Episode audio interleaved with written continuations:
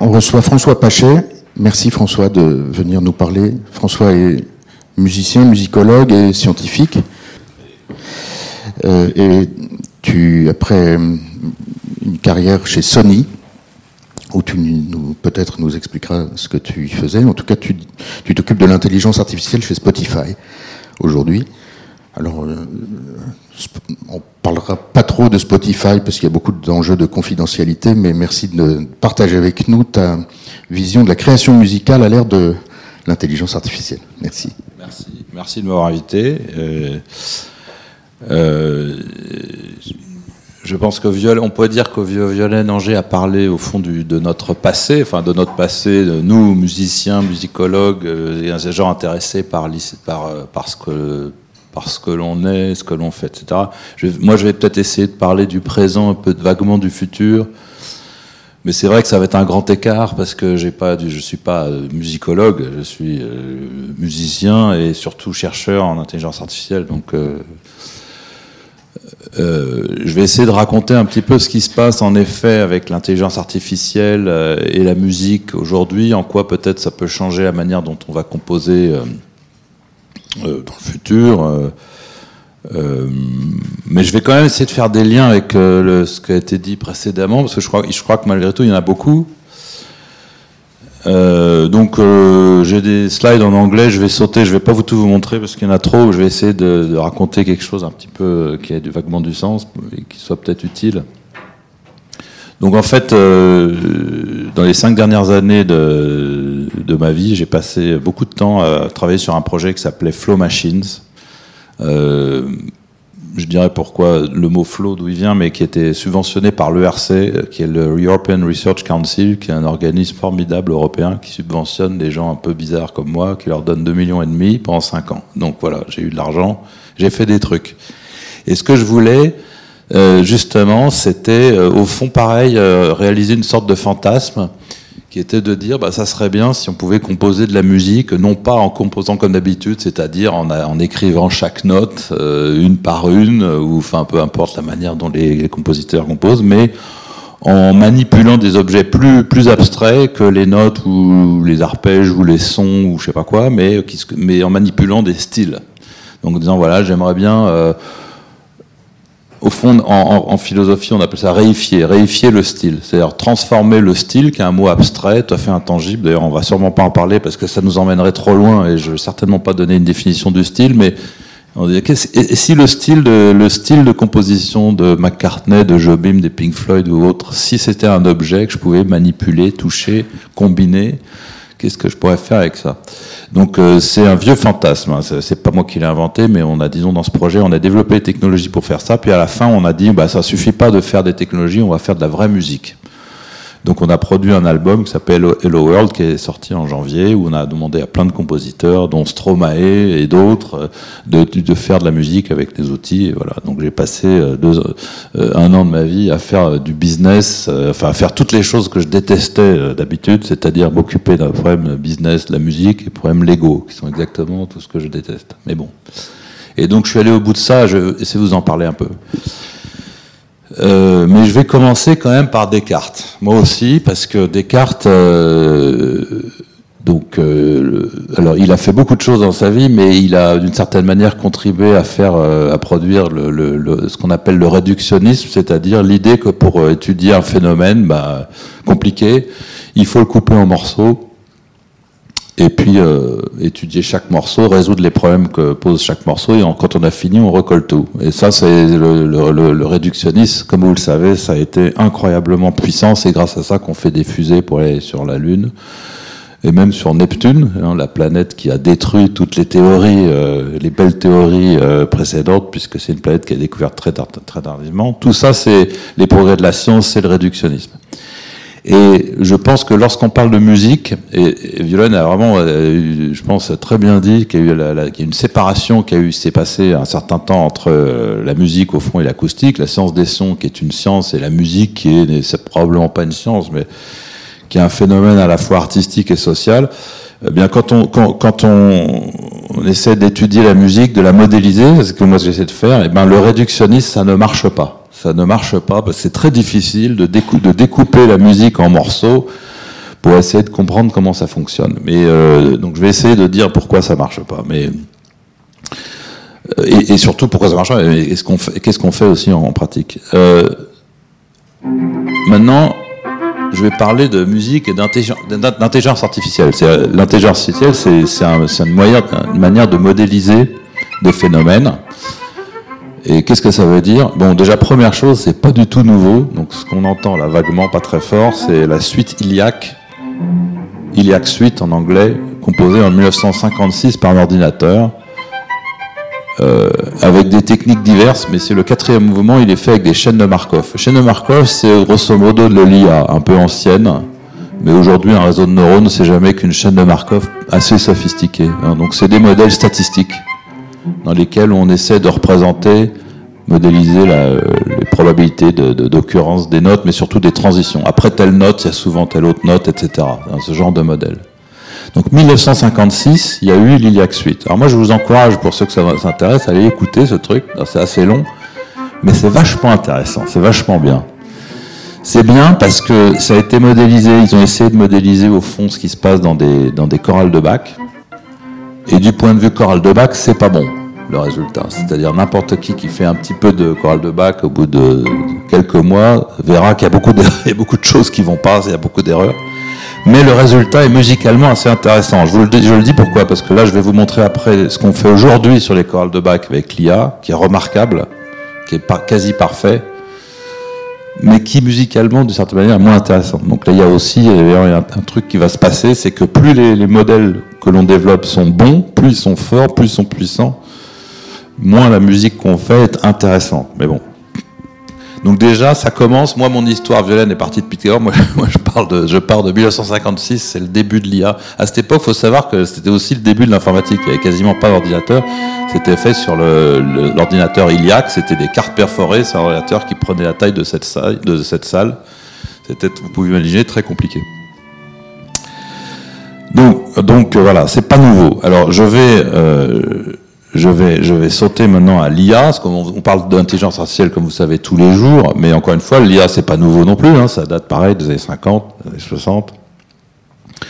Et ce que je voudrais essayer de dire, c'est que l'intelligence artificielle dont on parle, des voitures autonomes, à la détection de, de visage, à la détection de tumeurs dans le cerveau, au programme qui joue au Go, aux échecs mieux que les êtres humains, etc.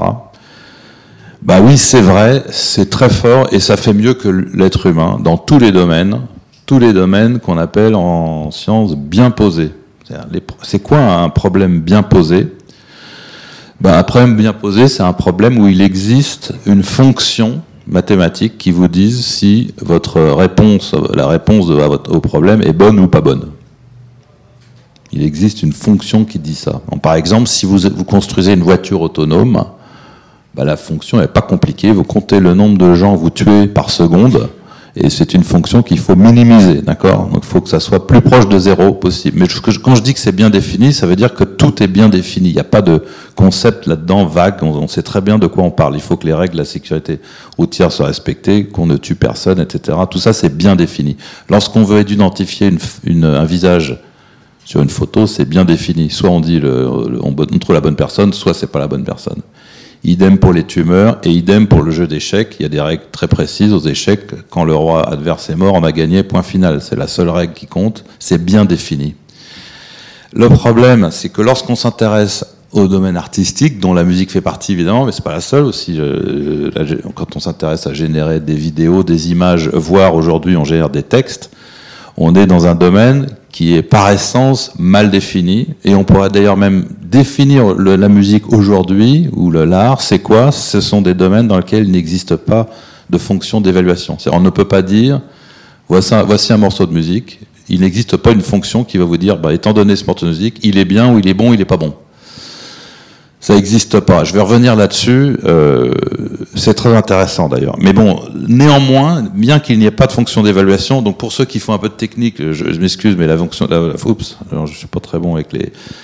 Quand vous avez une fonction d'évaluation, vous pouvez construire un réseau de neurones. C'est très facile, ça se fait très facilement maintenant. Parce qu'il suffit d'entraîner un modèle.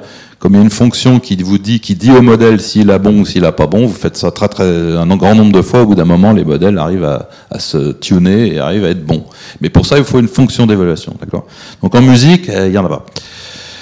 Néanmoins, depuis quelques années, l'IA, hein, l'IA moderne, les réseaux de neurones surtout, le machine learning ont investi le domaine artistique. Donc, euh, les gens le savent peut-être pas, mais il y a deux ans, il y a eu un, un, oh, j'ai plus de mots, un trailer, une bande-annonce hein, qui a été faite pour un film commercial de la Fox. Alors, bande-annonce, c'est très très euh, important comme problème vous faites un film, ça vous coûte 50 millions de dollars, et ce qu'il faut, c'est que les gens aillent le voir. Donc vous avez un film d'une heure et demie, donc vous faites une bande-annonce, c'est quoi? C'est trois minutes, quatre minutes, dans lesquelles toutes les scènes de votre, de votre bande-annonce sont tirées du vrai film. Mais il faut en fait reconstruire, faut construire une nouvelle histoire qui soit telle que si vous voulez regarder cette bande-annonce, vous avez envie d'aller voir le film. Donc c'est une tâche artistique très compliquée et très contrainte, et qui est vitale parce que si la bande-annonce est ratée, personne ne va voir le film. Première bande-annonce faite par IA il y a deux ans. Enfin, l'intelligence artificielle a fait non pas tout, mais elle a fait la sélection des scènes en, essayant de classifier, en étant capable de classer. Voilà, ça c'est une scène de suspense, une scène d'amour, de, crime, de machin. Donc on n'en est plus au stade de la démo, on est au stade euh, industriel. Spotlight, c'est intéressant, c'est un scénario de film, un scénario entier de film. qu'est-ce que c'est un scénario? C'est un texte, hein. c'est un texte en anglais avec des dialogues éventuellement, entièrement généré par euh, une IA. Et ce qui est remarquable, c'est que ça a été fait par Ross Goodwin, qui est un journaliste, qui n'est pas un chercheur en IA, un type qui ne sait rien informatique. Et ce film, ce scénario, pardon, a été ensuite tourné avec des vrais acteurs. Vous pouvez le voir sur le web. Ça s'appelle Spotlight. Et il y a eu des gens. Alors c'est un film qui est, si vous voulez, qui est euh, qui n'est pas le meilleur film du monde, mais qui, est, qui est rigolo à cause de ses incohérences. Mais néanmoins, c'est pas non plus n'importe quoi. Ça veut dire qu'on commence à faire de l'IA maintenant qui, est capable de faire des scénarios, euh, disons, pour le moins étranges et intéressants. Il y a eu un Rembrandt qui a été fait dans le style, ça c'est plutôt un, un, pastiche, etc. etc. Donc l'IA investit les domaines artistiques depuis quelques années. Bon, euh, et en musique aussi. Je vais sauter. On a fait une comédie musicale il y a deux ans à Covent Garden. Donc tout a été fait par l'IA, l'histoire, euh, les chansons, euh, les paroles de chansons, etc. Et ensuite le truc a été joué. Ça serait bien d'avoir du son. Je sais pas comment. Bon, c'est juste pour vous. Hein. Surtout si on met Pink Floyd, il faut, faut qu'il y du son. Bon, ça c'est pour dire que ça a été joué en vrai avec des vrais acteurs dans un vrai euh, une salle de théâtre pendant un certain temps, et ensuite on s'est intéressé aux critiques. En fait, euh, donc il y a eu des critiques qui ont critiqué. Euh, les Anglais raffolent hein, des comédies musicales. Nous, on n'a pas beaucoup en France, mais et donc il y a des critiques. Et il y en a une, par exemple, que j'ai prise là où il dit oui, ça, ça me rappelle un morceau.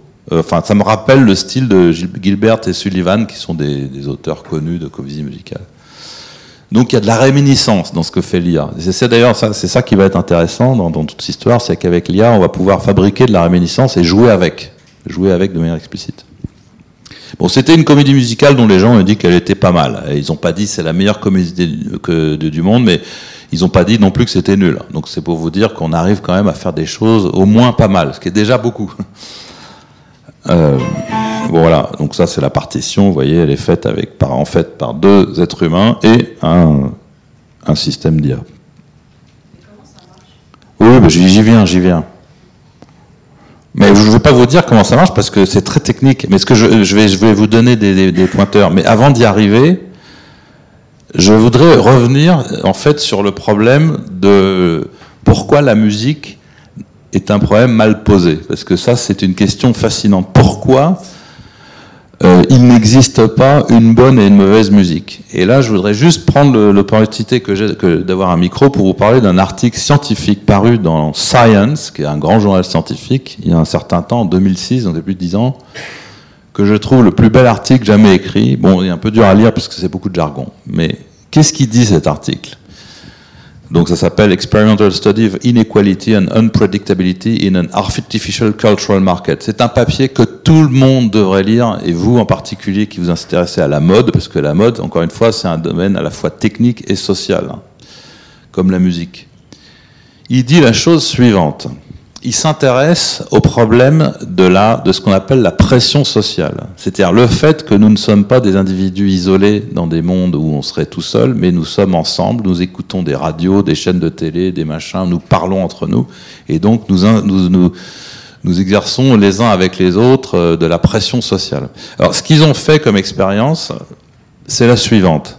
Ils ont pris des morceaux de musique, beaucoup, et des musiques que personne ne connaît. Ils n'ont pas pris les Pink Floyd les Beatles, ils ont pris, ça a été fait une douzaine d'années, et ils ont fait différents groupes dans lesquels ils ont demandé à chaque, chaque, chacun, chaque membre des groupes, en isolation, bah, d'écouter les morceaux qui, qui étaient affichés sur une sorte de page web comme ça et d'écouter. Et voilà. Et si le morceau vous plaît pas, vous arrêtez. S'il vous plaît, vous le réécoutez. D'accord? Et à la fin, ils se sont amusés à compter le nombre de fois que les morceaux étaient écoutés. Ok? Donc, mais c'est la seule différence. Ce qu'ils ont fait de génial, c'est qu'ils ont fait deux groupes. Ils ont fait un groupe dans lequel les morceaux de musique étaient présentés de manière aléatoire pour chacun. Donc, il n'y avait pas de pression sociale, si vous voulez. C'était random. Et puis, ils ont fait tout un autre groupe dans lequel les morceaux étaient triés selon le, un ordre qui était l'ordre de préférence des autres membres du groupe. D'accord? Donc par exemple, si on jouait à ce morceau, à ce jeu-là ici, bah, au début c'est random, et puis s'il y en a deux ou trois qui aiment bien un morceau, paf, il va être en tête de liste pour tous les autres. Tout ça pour modéliser un peu la pression sociale. La pression sociale, c'est ça. C'est le fait qu'il y a des préférences qui sont un peu imposées à tout le monde. Ed Sheeran, 3 milliards de streams, il est en tête de liste de toutes les playlists, et donc il nous est imposé par rapport à d'autres artistes qui, eux, sont en, queue de playlist. D'accord?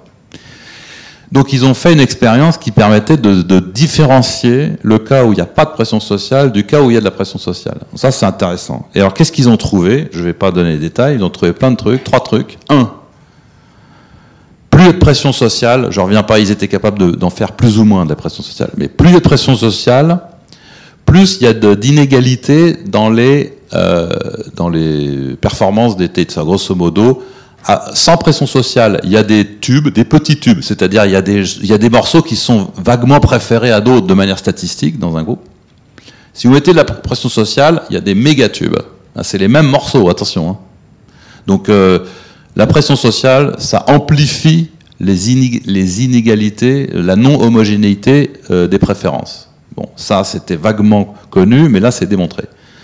Ce qui est surtout le plus intéressant, c'est que s'il y a de la pression sociale, vous avez de l'imprévisibilité. Ça veut dire quoi? Ça veut dire qu'en fait, là, dans l'histoire que je vous racontais, ils ont tout fait huit fois.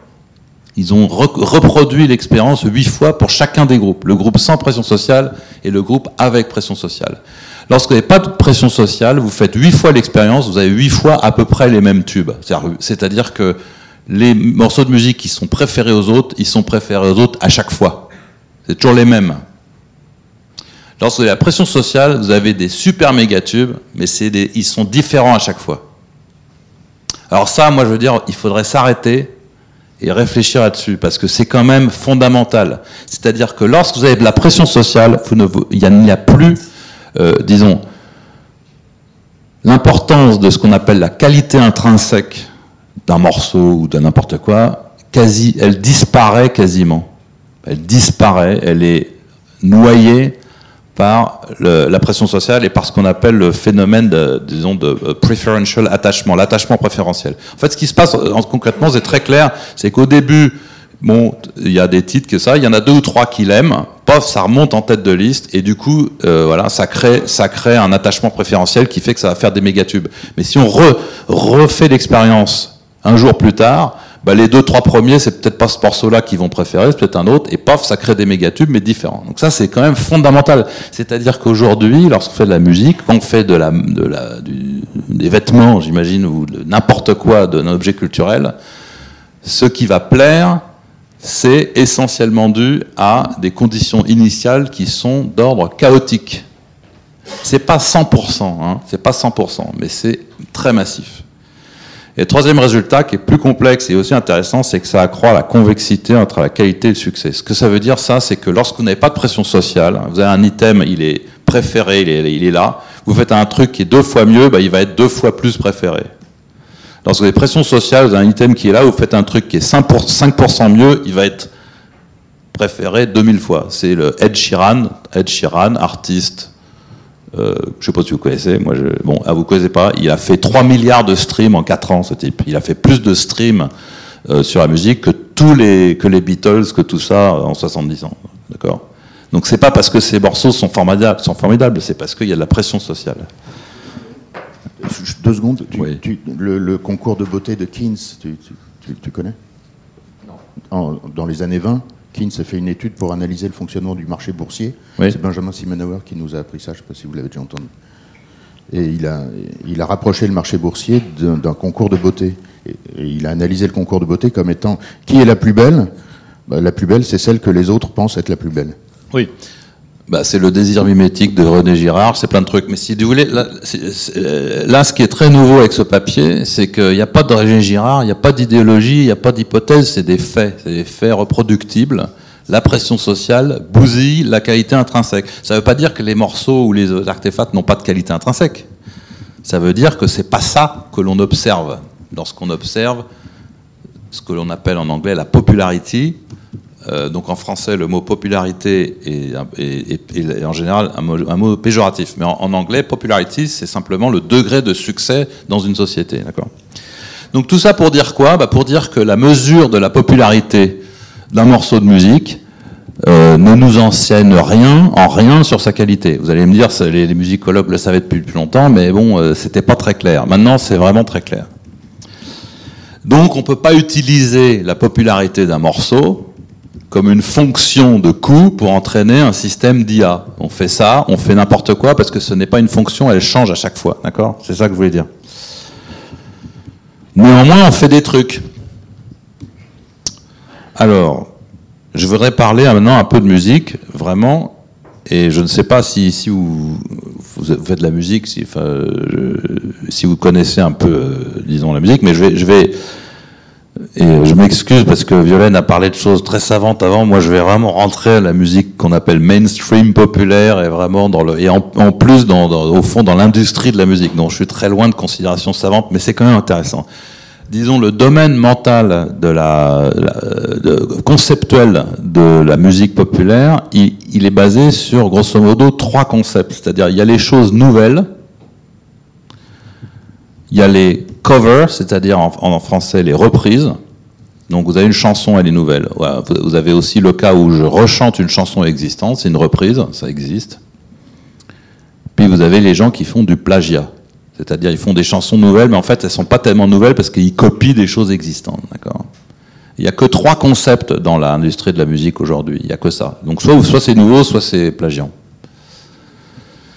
Je vais vous donner un exemple. Alors, euh, il y, a deux- cas. Il y a le cas de l'audio, du son, et il y a le cas de lead sheet, c'est le terme euh, anglais pour dire partition, partition d'une chanson.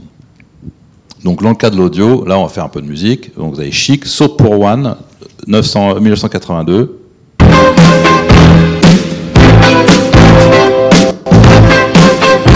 Bon, d'accord. Et puis, donc, en 2000, donc 20 ans plus tard, Mojo, deux lycéens français de 17 ans dans leur cuisine.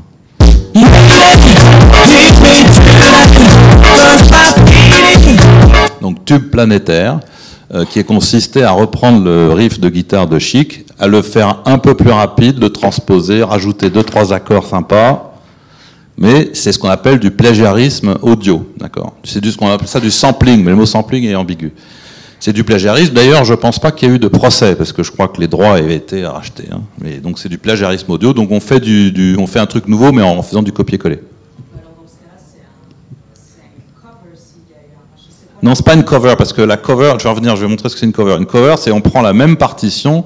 Je, vais- je vais donner un exemple. Non, ça c'est une, ça une chanson complètement différente. Oui, c'est du plagiat au niveau sampling, au niveau du son. C'est pas du plagiat au niveau de la partition. Et au niveau, nous, on associe ça au niveau légal. Si on Au niveau légal, euh, le problème c'est est-ce qu'on a le droit ou pas? On peut, on peut avoir le droit de faire du plagiat si on, achète les droits en question. Là, je crois qu'en l'occurrence c'était le cas. Donc euh, je ne vais pas parler de problème de procès. Je veux dire techniquement, c'est du plagiat du sampling. Et ça, ça, arrive tous les jours. Vous le savez très bien, beaucoup de gens font du sampling aujourd'hui. Ce qui est intéressant, c'est euh, dans le- la partition. Alors là, on parle plus de son, on parle de partition. Donc vous avez aussi du plagiat, c'est beaucoup plus intéressant. Mais je, parle de ça, je vais parler d'IA après parce que c'est fondamental de bien comprendre ça. Parce que en fait, ce qui va se passer avec l'IA, c'est qu'on va juste rajouter une catégorie dans l'ontologie, hein, c'est tout. Mais donc en, en 1957, donc à peu près en même temps que Iliac Suite d'ailleurs, euh, vous avez He's So Fine des chiffons, The Chiffons. Je peux te laisser. C'est du rock euh, de l'époque, des rock des années 50. Je laisse un peu pour que vous ayez le B.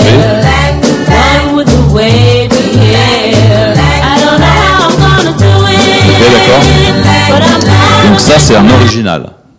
Après, il y a eu plein de covers. C'est un truc qui a bien marché. J'en montre une, celle de Jody Miller, mais il y en a eu plein, vous voyez, euh, 10 ans, 20 ans plus tard. C'est la même chanson, c'est les mêmes paroles, c'est la même harmonie, mais euh, l'orchestration différente, la voix différente, le tempo, etc. Donc ça, c'est ce qu'on appelle une reprise. Donc ça, c'est tout à fait légal. Simplement, si Jody Miller gagne, de l'argent, elle reversera une partie de l'argent au compositeur de la chanson originale. D'accord? Mais c'est une reprise. Après arrive George Harrison. Donc George Harrison, juste après la séparation des Beatles, et il fait My Sweet Lord. Donc My Sweet Lord. Vous connaissez cette chanson, j'imagine Pareil, le A, ça vous rappelle quelque chose ça vous rappelle quelque chose. Donc il y a eu un procès, je vais pas revenir là-dessus. George Harrison a perdu le procès, mais comme il a gagné tellement d'argent avec cette chanson, il a racheté les droits, il a le label en question. Donc ça, c'est pas notre problème aujourd'hui. Là où c'est intéressant, c'est que George Harrison, il a fait une chanson qui est extrêmement plagiante, mais qui a eu beaucoup de succès. Donc il y a eu des covers de la chanson de Harrison. Donc par exemple, Billy Preston, qui était un ami des Beatles, comme vous le savez. Donc pareil, autre style, autre voix, mais c'est les paroles de My Sweet Lord, c'est la chanson, c'est la partition de My Sweet Lord, réinterprétée. Voilà, alors là où ça devient encore plus marrant, euh, j'avais fait des slides pour, pour ne pas avoir à cliquer, mais ça ne sert à rien, donc voilà. C'est que Jonathan King, un Anglais, pour rigoler, qu'est-ce qu'il fait? Il fait une autre version de, une autre cover, une autre reprise de He's So Fine, mais dans le style musical de la chanson de Harrison. Donc je vais vous faire écouter le début de la chanson de Harrison. Encore une fois, plagiat de He's So Fine. hein. Donc ça, je vous fais écouter celle de Harrison, l'introduction que vous devez connaître avec la guitare.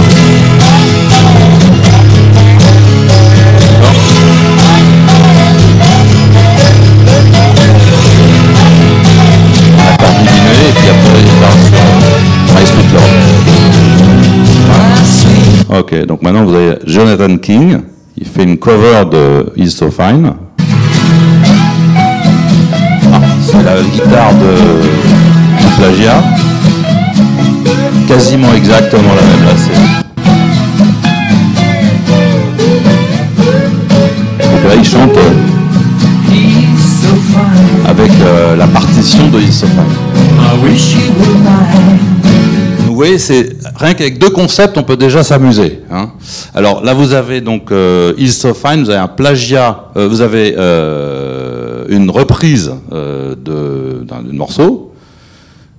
Et alors, ce qu'il fait, c'est pas du plagiat, ça s'appelle du parasitisme. C'est-à-dire qu'il prend le style euh, d'une chanson et euh, il euh, l'émule, il l'imite ou il, euh, il refait. Bon, en l'occurrence, c'est vraiment très très plagiant du point de vue, c'est presque du sampling. Mais bon, bref.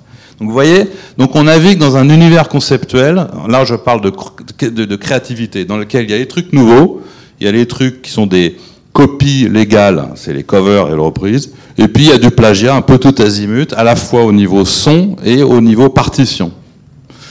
Comme le plagiat, c'est une notion mal définie, euh, bah, il y a des procès.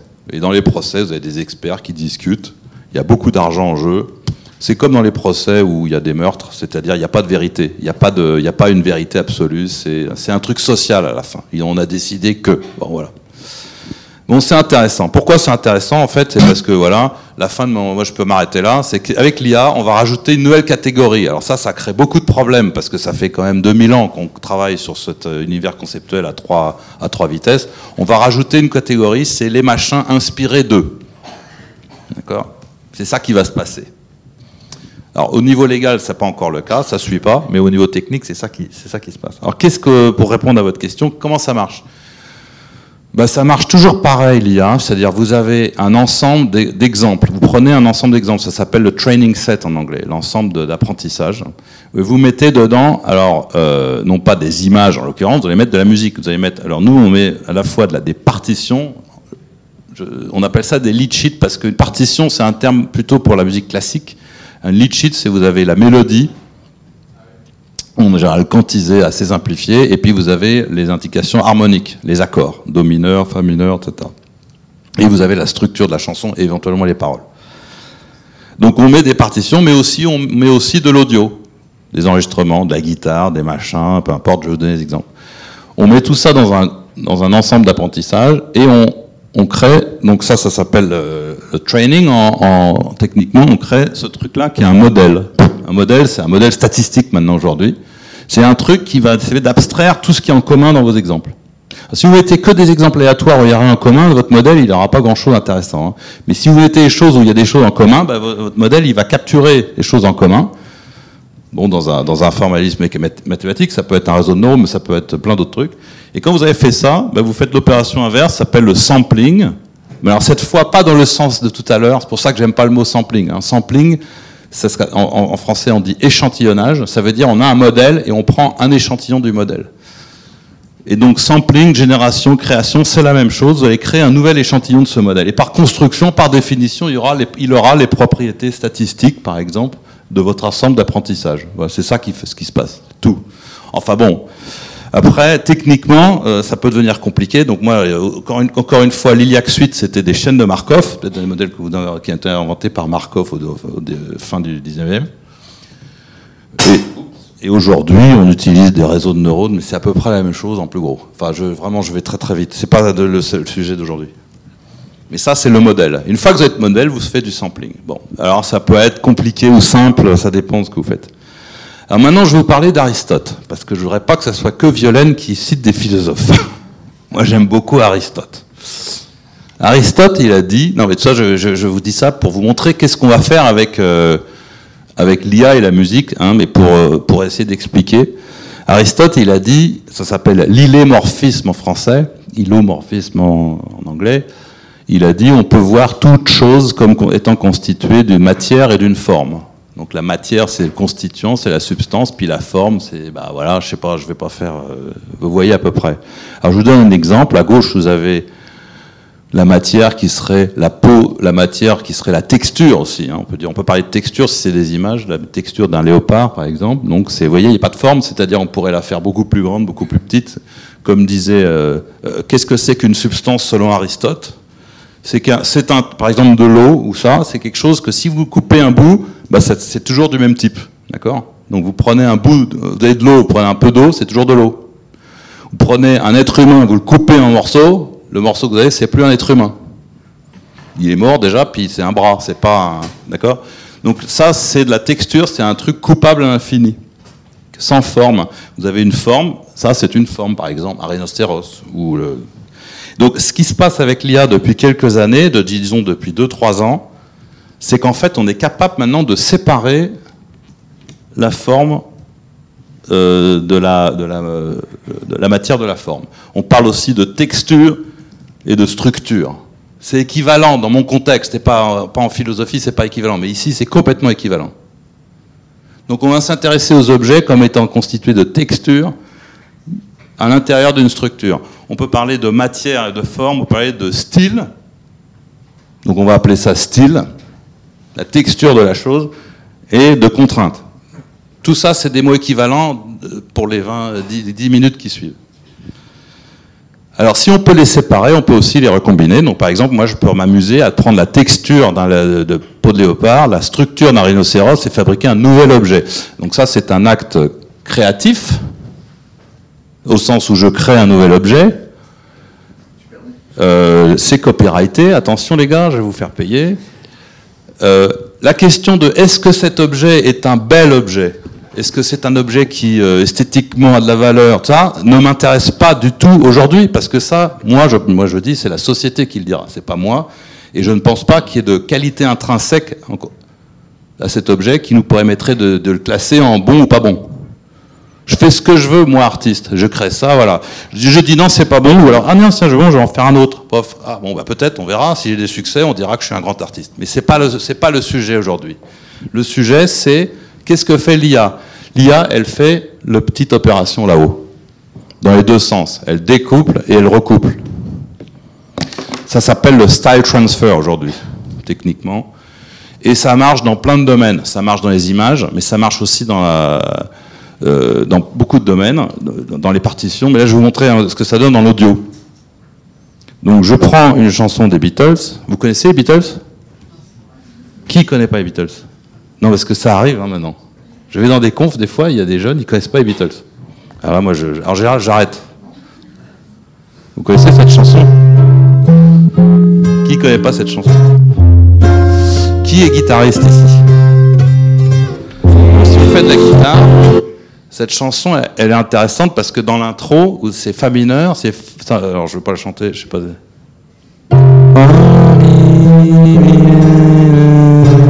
Il y a une descente harmonique de la tonique. Tonique, majeur 7, mineur 7, euh, sixte. Et c'est un pattern que les Beatles ont beaucoup utilisé. Je ne vais pas dire qu'ils les ont inventé, il y a ça chez Bach, il y a ça, mais ils les ils l'ont, ils l'ont beaucoup, beaucoup développé. D'ailleurs, ce pattern-là, il n'est pas chez Bach. Parce que mineur, 7, euh, mineur euh, majeur 7, euh, mineur 7, 6, j'ai jamais entendu. Mais bon, peu importe. Donc il y a beaucoup de trucs comme ça. Je dis ça au passage, ra- rappelez-vous-le tout pour tout à l'heure. Mais là, je ne vais pas m'intéresser à ce que vous avez entendu là, je vais m'intéresser à la partition de Michel. D'accord? La partition de Michel, il n'y a pas de son. Il y a la, la, si, fa, mi, la, mi, mi, ré, fa, etc. avec des indications à la harmonique, ré majeur, sol mineur, des trucs comme ça. C'est ça que je prends et je vais dire ça, c'est ma. Je vais, je vais considérer ça comme une structure, comme le rhinocéros. Et puis après, je vais prendre d'autres textures. Donc je vais prendre ça. Vous connaissez Steve Wonder? Donc ça, c'est l'intro d'une chanson de Steve Wonder, en fait, dans les années 70. Il s'appelle, euh, comme c'est marqué. Et je prends que l'intro, c'est un choir, comme on dit en anglais, c'est un chœur, un avec voilà, certaines harmonies, euh, dans une certaine tonalité, etc. Mais je dis, je m'en fous de, ce que, de, ça, je veux prendre la texture de, ce, de, ce- de cette chose. D'accord? Et je voudrais l'appliquer à Michel, ou je voudrais l'appliquer à n'importe quelle autre partition. Donc, et puis je vais faire aussi ça avec, avec euh, Michael Bublé. You're a falling star. Ça, c'est une You're voix, the évidemment. Et je dis, je m'en fous de ce qu'il dit, je m'en the fous de sa chanson, je veux la texture de sa voix. Je, veux- je, comme de la pâte à modeler, d'accord? Donc ce que je peux faire maintenant, euh, évidemment, ça va faire hurler les artistes, ça fait hurler les, les départements juridiques, mais pour l'instant, on va, on va juste regarder techniquement. Donc je peux maintenant faire clic et dire voilà, je veux transférer ça, comme avec le rhinocéros, et je donc pour obtenir ça.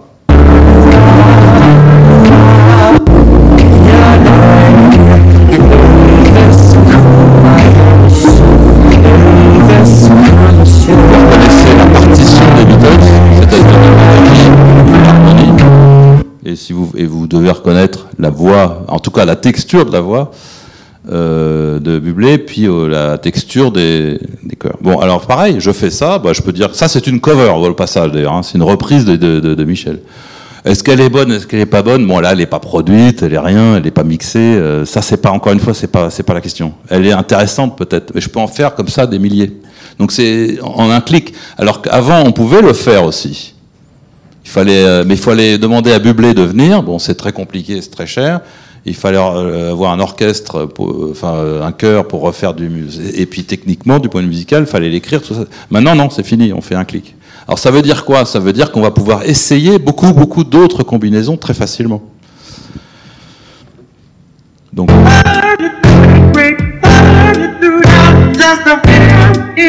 ça c'est Girl from Ipanema avec Marvin Gaye. Et je chanter cette chanson. et des accords intéressants de- chanson que j'aime beaucoup de Frank, de Frank Ocean qui s'appelle euh, Super Rich Kid, euh, où il y a des accords plaqués. Un peu technicien, des accords intéressants parce qu'il n'y a pas de, il y a aucun accord de septième dans dans cette euh, dans la chanson de Frank Ocean. Euh, et il y a pas mal d'accords euh, suspendus, de 13, etc. Donc le, problème, c'est comme dans Girl from Ipanema, le deuxième accord, il y a beaucoup d'accords de septième, surtout le deuxième. Donc le système, il n'arrive pas. euh, ce que vous avez entendu, je ne sais pas si vous avez remarqué, mais le deuxième accord de Girl from Ipanema, c'est pas un sol septième, c'est un la 13. Mais c'est intéressant parce que ça crée un effet de suspension qui est pas très loin de ce qu'on voulait, mais qui crée une sorte de nouveauté, de biais, si vous voulez. Je vais vous faire écouter, peut-être pour les oreilles musicales. Pardon. Fa majeur. C'est beau ça. C'est pas du tout d'harmonie. Enfin, c'est pas du tout. Parce que entre sol septième et la 13, il y, a- y a quand même euh, trois notes en commun. La basse, c'est pas la même. Mais donc, vous voyez ce que ça va faire l'IA, c'est que ça va faire ce que ça peut pour, euh, pour euh, faire l'opération de transfert.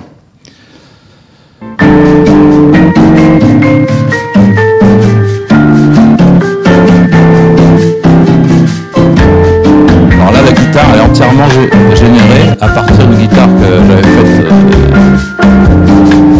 avec les petits violons tout à fait cheesy, on dit en anglais. C'est la bossa à l'américaine des années 70. Tout ça, c'est automatique. Donc, donc ça, c'était pour vous montrer ce que c'est, ce le style transfer et l'IA dans le domaine du son, de l'audio. hein. Mais on fait la même chose, enfin, on, fait aussi de l'IA dans le domaine des partitions. Je vais vous montrer, je parle de Bach. Donc euh, ça va faire hurler, des techniciens, mais bon, c'est comme ça. Bach, en, informatique euh, musicale, la chorale de Bach, c'est un vieux problème. C'est un peu, c'est un peu la, tarte à la crème du problème euh, classique, difficile à modéliser. Donc il y a des gens qui ont essayé de modéliser les chorales de Bach depuis, depuis toujours, hein, depuis l'IAC suite, comme je vous montrais tout à l'heure, jusqu'à... Enfin, ça a traversé toutes les époques. Alors aujourd'hui, avec les réseaux de neurones, voilà ce qu'on fait, on prend... on prend... euh,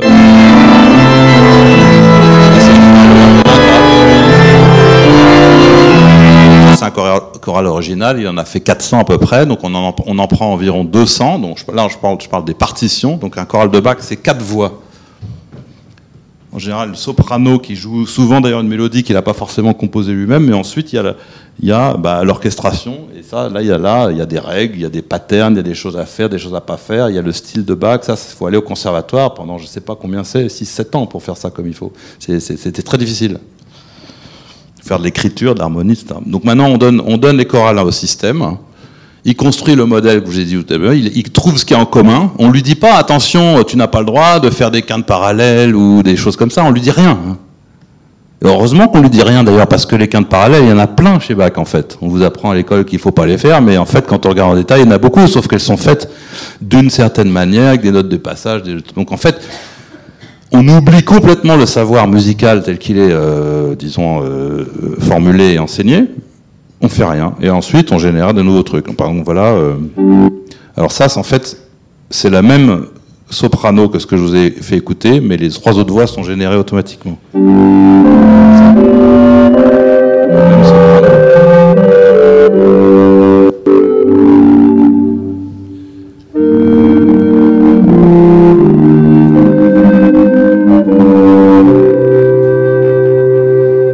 Bon, enfin bref, donc ça, euh, ça sonne beaucoup plus comme le Bach que l'IAC Suite, qui elle sonnait comme un truc plutôt expérimental. Donc on a fait beaucoup d'études, il y a eu une thèse là qui a été soutenue il y a quelques semaines là-dessus, avec plein, d'études. On a fait écouter à des gens euh, du vrai Bach, euh, du bac fait avec différents types de réseaux de neurones et du bac fait avec ce système-là, en essayant de leur demander est-ce que vous pensez que c'est du bac ou, pas du bac? Et on s'aperçoit que les, experts, c'est les profs de conservatoire, euh, disons, se trompent euh, une fois sur deux. Donc c'est bien, ça veut dire que grosso modo, euh, ça passe le test. Alors il y y a des maladresses, il y a des petits détails, on peut discuter, mais c'est quand même très très très bon. Surtout pour un système à qui on n'a rien dit, on a juste donné des exemples. Euh, il y a par ailleurs un effet intéressant, c'est que si vous demandez à un prof de conservatoire si, si ça c'est du bac, il y a l'effet mémoire, il les connaît toutes les chorales. Donc si si pas, s'il la connaît pas, c'est, forcément pas du bac, d'accord? Donc ça, c'est un, truc compliqué parce qu'il faut lutter contre l'effet mémoire. Donc euh, ce genre de test a des limites, c'est ça que je veux dire. D'accord? Ce qu'il faudrait tester, c'est est-ce que c'est dans le style de bac? Mais comme on ne sait pas exactement ce que ça veut dire, c'est un problème qui tourne un peu en rond. Enfin, néanmoins, euh, néanmoins, les, capacités de ces systèmes sont très, très, très, euh, enfin, depuis quelques années, ont beaucoup augmenté. Disons, ça fait des trucs assez fortiches.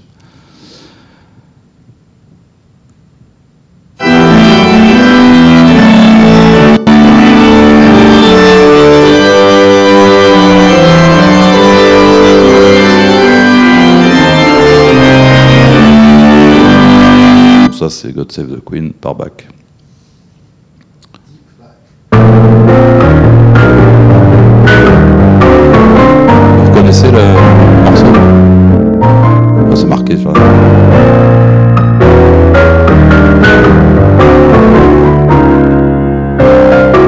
C'est l'ode à la joie encore, mais avec beaucoup de variations. Un peu comme un piano bar. Ça, c'est fait entièrement automatiquement à partir de partitions de Take Six, qui est un, groupe de jazz à cappella. Tu m'ar- tu m'arrêtes si, si ça suffit. hein ça suffit pas. Alors, on va reparler des. Vous connaissez les Beatles? Donc, vous connaissez cette chanson Je fais exprès. hein, Donc, l'introduction, hein, Fa, Mi, Mi bémol. Donc nous, ce qu'on a voulu faire il y a deux ans avec Benoît Carré, qui est un musicien qui travaille avec nous, qui est un musicien, un compositeur, auteur-interprète de chansons euh, pop. C'est lui qui avait fait euh, Voyager en Italie pour certains qui, qui- bref. Et on est tous les deux, comme beaucoup de monde, fascinés par les Beatles. C'est la- l'audace inventique, mélodico-harmonique des Beatles, et pas que des Beatles, mais de tout, de, tout un tas d'artistes. Et on s'était, on s'était dit, les Beatles, c'est, quand même un monument. C'est, s'attaquer aux Beatles. euh, on s'est dit, on va quand même essayer de faire une chanson des- dans le style des Beatles avec ces techniques. Donc, ce qu'on a fait, c'est qu'on a pris une quarantaine de chansons, chansons Beatles. L'autre jour, j'étais euh, dans une interview euh, sur Europe 1, et la journaliste, qui est visiblement pas très informée, me dit Ah oui, oui, vous avez mis 200 000 chansons des Beatles dans votre système. S'il y avait eu 200 000 chansons des Beatles, moi j'arrêterais de travailler, je les écouterais. Ça serait vraiment super. Non, il y en a eu que 200 et encore des bonnes. euh, Enfin, des. Donc, on en a mis une quarantaine. Dans le système et puis on a généré une partition et ça a créé un morceau qu'ensuite on a chanté avec euh, paroles faites à la main à l'époque euh, faites euh, oui et puis chanté euh, par Benoît donc un morceau qui s'appelle Daddy's Car. Je sais pas si vous en avez entendu parler. Enfin il est sur YouTube. Je vous fais écouter.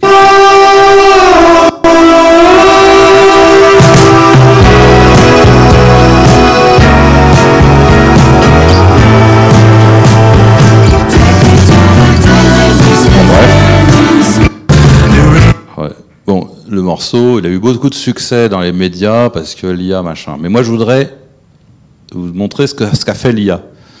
Donc, je vais vous jouer un peu plus tard dans le morceau, vers le milieu.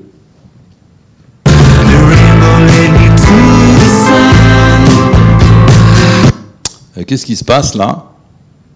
Alors, je vais rejouer pareil, je vais transposer un- une carte en, ou une carte en dessous. En fait, il a repiqué le pattern fa, mi, la descente harmonique de la basse. Il a repris ce genre de pattern. Donc, pour vous le montrer, je vais vous je vais jouer les deux en même temps.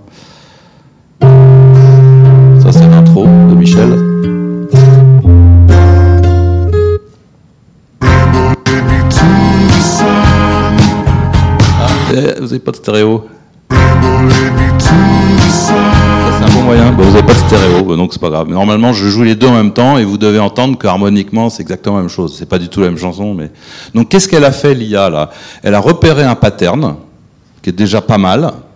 En fait, elle en a repéré sûrement beaucoup. Elle en a repéré dès qu'on connaît, puis il y en a sûrement d'autres qu'on n'a jamais euh, trouvés. Et puis elle les a réinstanciés, c'est-à-dire qu'elle a fabriqué un nouveau contexte dans lequel ces patterns ont du sens. Elle a pas, pas fait n'importe quoi en disant tiens je mets ce pattern et je fais n'importe quoi autour. Non, elle a construit un vrai, une vraie chanson dans laquelle il y a ce genre de pattern. C'est ça qu'elle a fait l'IA. Elle n'a pas euh, supprimé les Beatles, elle n'a pas inventé un nouveau style, elle a fait elle a exploré le style, disons l'ensemble des choses possibles à partir de ces 40 chansons de manière intéressante. Euh, donc ça, je le dis parce que les gens comprennent pas. Ils comprennent pas ce que ça fait. Ça fait ça et ça le fait très bien. Alors, un bon compositeur, un très bon compositeur de pop pourrait faire ça. Euh, D'ailleurs, il y a eu des, choses. Il y a une chanson française de variété que j'adore qui s'appelle Michel, mais avec euh, avec, et accent grave LE, c'est-à-dire le prénom qui a été composé par un type qui s'appelle Michel Sioui, beaucoup de Michel, chanté par Gérard Lenormand dans les années 70, qui est une très très belle chanson, qui est faite que de, de, patterns des Beatles comme ça, et qui est absolument magnifique, et probablement une des plus belles chansons de variété. Donc ça, ça veut dire, ça veut dire, on peut le faire à la main, je- je- c'est pas ça la question. Mais euh, par contre là, on le fait automatiquement, donc ça veut dire qu'on peut explorer euh, tout ça et jouer avec, rajouter, enlever, contraindre, etc. Donc c'est ça que ça va faire. Donc pour m'arrêter, bah, quand on a eu fait ça, on s'est dit, bah, on va faire. Ça, la, chanson des, d'Adiska, c'était pas on l'a pas distribuée, c'était une démo. Euh, après, on s'est dit, on va prendre des vrais musiciens, on va faire de la musique, on va voir. Parce qu'un vrai musicien, c'est pas pareil qu'une démo, parce qu'il va mettre sa notoriété en jeu. S'il fait une chanson et qu'il met son nom derrière, il prend des risques. Donc, on voulait voir si euh, les vrais musiciens voulaient prendre ces risques, faire d'abord des bonnes chansons, des chansons qu'eux-mêmes trouvaient bonnes. Donc on l'a fait, donc on a sorti Hello World, euh, maintenant est disponible en double vinyle, collector, etc. Alors 15 titres dans des styles divers. Il n'y a pas de musique classique là-dedans, il y a du pop, de l'électronique, un peu de jazz, avec Médéric Collignon qui a fait un truc très beau, qui est chanté par Camille Berthaud, qui est une grande chanteuse de jazz euh, moderne, etc. Deux titres faits avec Stromae, etc., etc.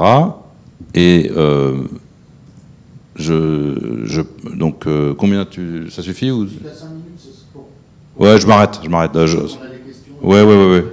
Donc je vais vous montrer comment on a fait une chanson qui s'appelle Sensitive, dans le st- inspirée du style Jobim que je trouve très très belle. Mais bon, je, le, je vous laisse aller sur le, vous pouvez l'écouter euh, ces morceaux sur tous les sites. euh, euh, ça c'est le morceau Extroma. Et je vais vous, voilà finir là-dessus. C'est le même passage qu'entre la musique organique et la musique électronique, quoi. La composition électronique. Enfin, c'est une espèce de gap. euh, C'est où demain, c'est sûr, on fera, on fera tous de la musique comme ça, en fait. Voilà. Il dit c'est ouf, demain on fera tous de la musique comme ça. Bon, je pense pas qu'on fera tous de la musique comme ça, mais c'est sûr que c'est des technologies qui permettent, ça donne des idées, voilà, ça produit des audaces. Moi, mon but dans la vie, c'est pas de faire de pastiche de trucs que je trouve déjà mauvais, ça suffit, mais ça serait de réinsérer un peu d'audace, surtout mélodico, harmonique, timbral, rythmique, dans les, tra- les dimensions traditionnelles de la musique, dans la musique populaire d'aujourd'hui, dont je trouve qu'elle en manque beaucoup. Euh, et je pense que l'IA peut servir à ça, et doit servir à ça d'ailleurs, et je pense que c'est ce qui se passe. Voilà. Je vais m'arrêter, parce que je pourrais continuer pendant longtemps, mais si, comme ça on pourra parler d'autres choses. Bah, si en, en fait, si je peux commencer, je suis sûr qu'il y a plein de questions, puis après on va donner la parole à nos amis de, de Panodyssée, mais tu, as- tu- ce que j'ai entendu de très fort au début, parmi plein d'autres choses que tu as dites, c'est plus les, les modèles sont puissants, moins la musique est intéressante. Oui, ça, on n'a pas de démonstration de ça, mais on, étudie plein de modèles, des chaînes de Markov assez sophistiquées, des réseaux de neurones euh, deep et d'autres choses. Et, ça, c'est une intuition que j'ai. C'est pas, mais on va, on va essayer de le montrer, j'espère, à la fin de l'année. C'est que plus le modèle est fort, plus il va imiter le style correctement. Encore une fois, prenez l'exemple de Bach. Bon, là, ça, c'est flagrant. Avec Deep Bach, on fait du Bach qui vraiment très très bon. Je veux dire, euh, faut être très fort en Bach pour voir euh, éventuellement des petites maladresses. Mais ces maladresses sont, sont, sont pas des erreurs. Alors que Iliac Suite, qui prenait des modèles beaucoup plus rudimentaires, encore une fois, les chaînes de Markov d'ordre 1, donc c'est vraiment le truc le plus bête qu'on puisse faire, eh ben, ça s'écoute. Ça s'écoute. Euh, deep back, ça s'écoute pas. Deep back, c'est des exercices. Ils sont très bons. C'est un mec, le mec qui fait deep back, il a une très bonne note, mais c'est chiant à écouter. C'est chiant les Beatles? Non, c'est pas chiant, je suis pas d'accord. Non, non, je suis pas d'accord, je pense que c'est une bonne chanson. Non, mais on, peut faire des mauvaises chansons aussi avec ces genres de techniques, mais c'est des, des chansons qui sont. euh, C'est pas. c'est- mais Dadiscar, ça n'a pas été fait avec euh, des réseaux de neurones, hein, au passage. Mais euh, après, de toute façon, cette discussion, n'a, comme je disais au début, n'a pas de sens parce qu'il n'y a pas de vérité. On peut pas dire ça c'est bon, oui j'ai raison, t'as t'as tort, c'est une affaire de goût. euh, bon, mais Pour répondre à ce que tu disais, oui, on a l'intuition que voilà, plus les modèles vont être bons, bah, plus ça va être euh, difficile de, disons, leur faire produire des audaces, euh, des choses un peu euh, nouvelles, sachant que une chose nouvelle, une audace, une fulgurance, moi dans les Beatles, c'est des fulgurances des fois. C'est pas fulgurance, ça veut pas dire tiens, je fais un truc au hasard. Non, le hasard, ça produit jamais de fulgurance, ça produit du hasard, ça produit du bruit, ça produit des trucs qui sont pas intéressants en général. Donc la fulgurance, l'audace, c'est pas tiens je fais n'importe quoi puis je vais voir ce qui se passe. Non, c'est je fais un truc très nouveau mais qui, qui a du sens par rapport à ce que j'ai fait avant et qui va euh, provoquer une surprise mais qui ensuite plus tard va être résorbé, euh, euh, expliqué, etc. Donc euh, donc euh, c'est le but du lien. Moi je, je, je, je suis persuadé que l'IA va permettre de produire des, choses comme ça, et de mettre, disons, entre les mains des de, musiciens qui s'intéressent, des, euh, systèmes qui, leur, euh, qui pourront les aider à produire des audaces comme ça. Euh, c'est le but. Ouais. Oui, bonjour, merci infiniment. J'espère que les musicologues et les sociétés de musicologie en France sauront un jour rendre compte de tout ce que vous dites, parce que je crois que ça rebranche avec des pensées de musicologues américains, notamment à Chicago, etc., qui vraiment, euh, dans les années 50 déjà, étaient sur ces sujets-là, puis entre-temps ont été un peu plus silencieux. J'aurais une question, est-ce que vous pensez, dans la compilation, l'analyse, puis l'échantillonnage aujourd'hui de tous les matériaux dont on dispose, qu'on serait en capacité, par exemple, de, de faire une espèce de fake de ce qu'un Frank Zappa donnerait s'il avait jamais euh, dirigé le sac du printemps, de ce qu'un Carlos Kleiber donnerait s'il avait jamais voulu diriger un, une création mondiale de Ligeti, c'est-à-dire est-ce qu'on serait capable, sur la base de tous les matériaux, à la fois substance et forme, pour reprendre vos termes, de rajouter une part de goût, d'analyse du goût, je reprends le terme que vous venez d'utiliser, et de se dire, ben, si jamais New York Phil avait confié à Zappa en 1973 une, euh, une interprétation du sacre, ou d'Amérique de, de Varese, bah, ça aurait donné ça. Bah, alors l'interprétation, c'est vraiment un, sujet différent. Parce que l'interprétation, vous avez une partition, vous devez y coller, et tout se joue dans l'expressivité que vous allez y mettre, euh, les déviations, les micro-déviations temporelles, euh, le ton de la voix, etc. Donc ça, ça, j'en ai pas parlé du tout ici. Là, j'ai parlé de composition, en fait, et d'orchestration au sens moderne.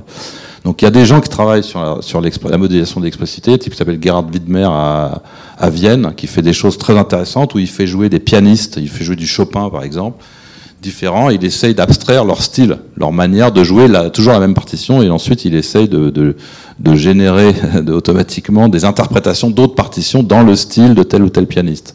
Donc ça, ça existe. Il y a des modèles qui font ça. Est-ce qu'un jour on pourra faire ça au, au niveau orchestral? Je ne sais pas. Oui, sans doute. Ça prendra peut-être du temps. Euh, je vois pas d'obstacle majeur. Après, est-ce que c'est intéressant de faire ça? Je je, je, je sais pas. Moi, il me semble que le, le Là où c'est intéressant, c'est de, donner des outils à des gens créatifs qui ont envie d'explorer et de faire des choses vraiment nouvelles. Mais c'est vrai qu'avec ces techniques, par définition, on peut aussi faire du pastiche, de la, de la, de la limitation stylistique. C'est pas toujours inintéressant. Mais l'imitation stylistique, elle devient intéressante à partir du moment où vous la contraignez, vous la faites aller dans des, dans des, territoires euh, un peu biscornus, quoi. Donc, euh, dans, dans quelques années, par exemple, on avait fait un truc était marrant, on avait fait le boule, un machin qu'on avait appelé le Boulez Blues. Donc, on avait pris euh, des séquences harmoniques de Charlie Parker, de blues. Charlie Parker a écrit beaucoup de morceaux de standards, dont certains sont des blues. Qu'est-ce qu'un blues? Bon, on verra après. Hein. C'est un truc qui est en 12 mesures, qui commence vaguement par Do, qui se finit par Do ou Sol 7, et puis il se passe des trucs au milieu. C'est très difficile de dire ce que c'est musicalement qu'un blues, mais enfin on voit bien, plus ou moins. Donc on a donné ça à la machine, et on a rajouté une contrainte, qu'on voulait que tous les accords soient différents. Alors ça, c'est compliqué parce que dans un blues, il y a beaucoup de répétitions. En général, c'est do, do, do, fa, do, do septième, fa, fa, fa, fa, do, la, ré, ré, sol, do. Donc il y a beaucoup de trucs qui se répètent. Donc si on, oblige le système à ne jamais produire de répétitions, pourquoi boulaise Parce que voilà, c'est 12, c'était, il y a 12, 12, c'est la série dodécaphonique c'est du sérialisme appliqué à des, à des, accords de jazz, mais en essayant de coller au style de Charlie Parker. Alors ça produit un objet très bizarre, parce que localement ça sonne comme du blues, globalement c'est sériel, mais ça respecte quand même les contraintes du blues. Donc là c'est intéressant, si vous voulez, l'imitation stylistique lorsqu'elle est un outil, elle est intéressante si vous la poussez dans ses retranchements. Comme toujours d'ailleurs. Bon, moi, j'aurais une question sur le. Euh, vous avez parlé donc de, ce que l'intelligence artificielle peut produire comme, euh, produit, enfin comme, musique, comme, euh, chanson. Qu'est-ce, que, qu'est-ce qui se passe lorsqu'on rajoute une contrainte qui serait que, au lieu d'avoir des humains qui commercialisent ces chansons, ce sont des agents, eux aussi, suivant des, algorithmes et l'intelligence artificielle, qui essayent, de, maximiser le succès de ces morceaux. Donc on vous avait dit on peut tout essayer, euh, la machine ne se fatigue pas, va produire euh, tout ce qu'on peut imaginer comme variante, etc. Et si on rajoute à ça une couche qui consiste à dire euh, donc à l'agent, à un robot de d'en faire un, succès commercial maximisé, qu'est-ce qui se passe dans cette perspective ce que, j'ai essayé de dire, euh, c'est que, ça n'a pas de sens. Euh, techniquement, le succès n'est pas prévisible. Vous pouvez pas euh, tuner un système pour qu'il ait du succès parce que le succès, au sens de la popularité musicale, compter par exemple sur le nombre de streams que vous avez sur une plateforme, le nombre de disques que vous vendez, tout ça. Disons que c'est ça le succès. hein. Vous pouvez pas tuner un système qui va faire ça parce que ces données sont chaotiques. C'est comme si vous vouliez euh, fabriquer un système qui va vous donner les bonnes réponses de vos dés lorsque vous les lancerez. Non, on sait que c'est pas possible. C'est pas aléatoire, mais c'est chaotique. C'est-à-dire que tout dépend des conditions initiales. Donc, ce sont pas des données fiables pour modéliser quoi que ce soit. Si on arrêtait le, si on avait une machine à remonter le temps, et on revient en, je sais pas, il y a un an, eh ben, il est probable que les succès d'aujourd'hui ne seraient pas du tout les mêmes. C'est ça que je veux dire. Avec toutes choses égales, euh, tout- égales par ailleurs. Donc le succès, vous voulez, c'est un truc social, chaotique, c'est un peu comme la météo. Ça, dépend de conditions initiales euh, qui sont euh, très très mal connues, qui se propagent d'une manière un peu voilà exponentielle. Donc je, ne pense pas que ça soit possible de faire ça. Et, je pense que moi, moi, artistiquement, c'est pas ça le but, parce que le but, c'est pas de faire de la musique qui soit connue. Le but, c'est et c'est ça moi que j'ai découvert en travaillant d'ailleurs avec ces artistes, c'est que le jour où eux, ils sont convaincus que la chanson est bonne, le problème il est réglé, c'est fini. Alors, la chanson, on la sort, elle a du succès, elle a pas de succès. Ça, c'est un problème d'argent. Mais je veux dire, si le type il est convaincu que sa chanson est bonne, il sera convaincu toute sa vie. Donc euh, le but, c'est pas d'avoir du succès, c'est de faire des chansons que déjà les artistes eux-mêmes considèrent comme suffisamment bonnes pour mettre leur nom dessus. Donc c'est ça le but, et c'est le seul but possible d'ailleurs.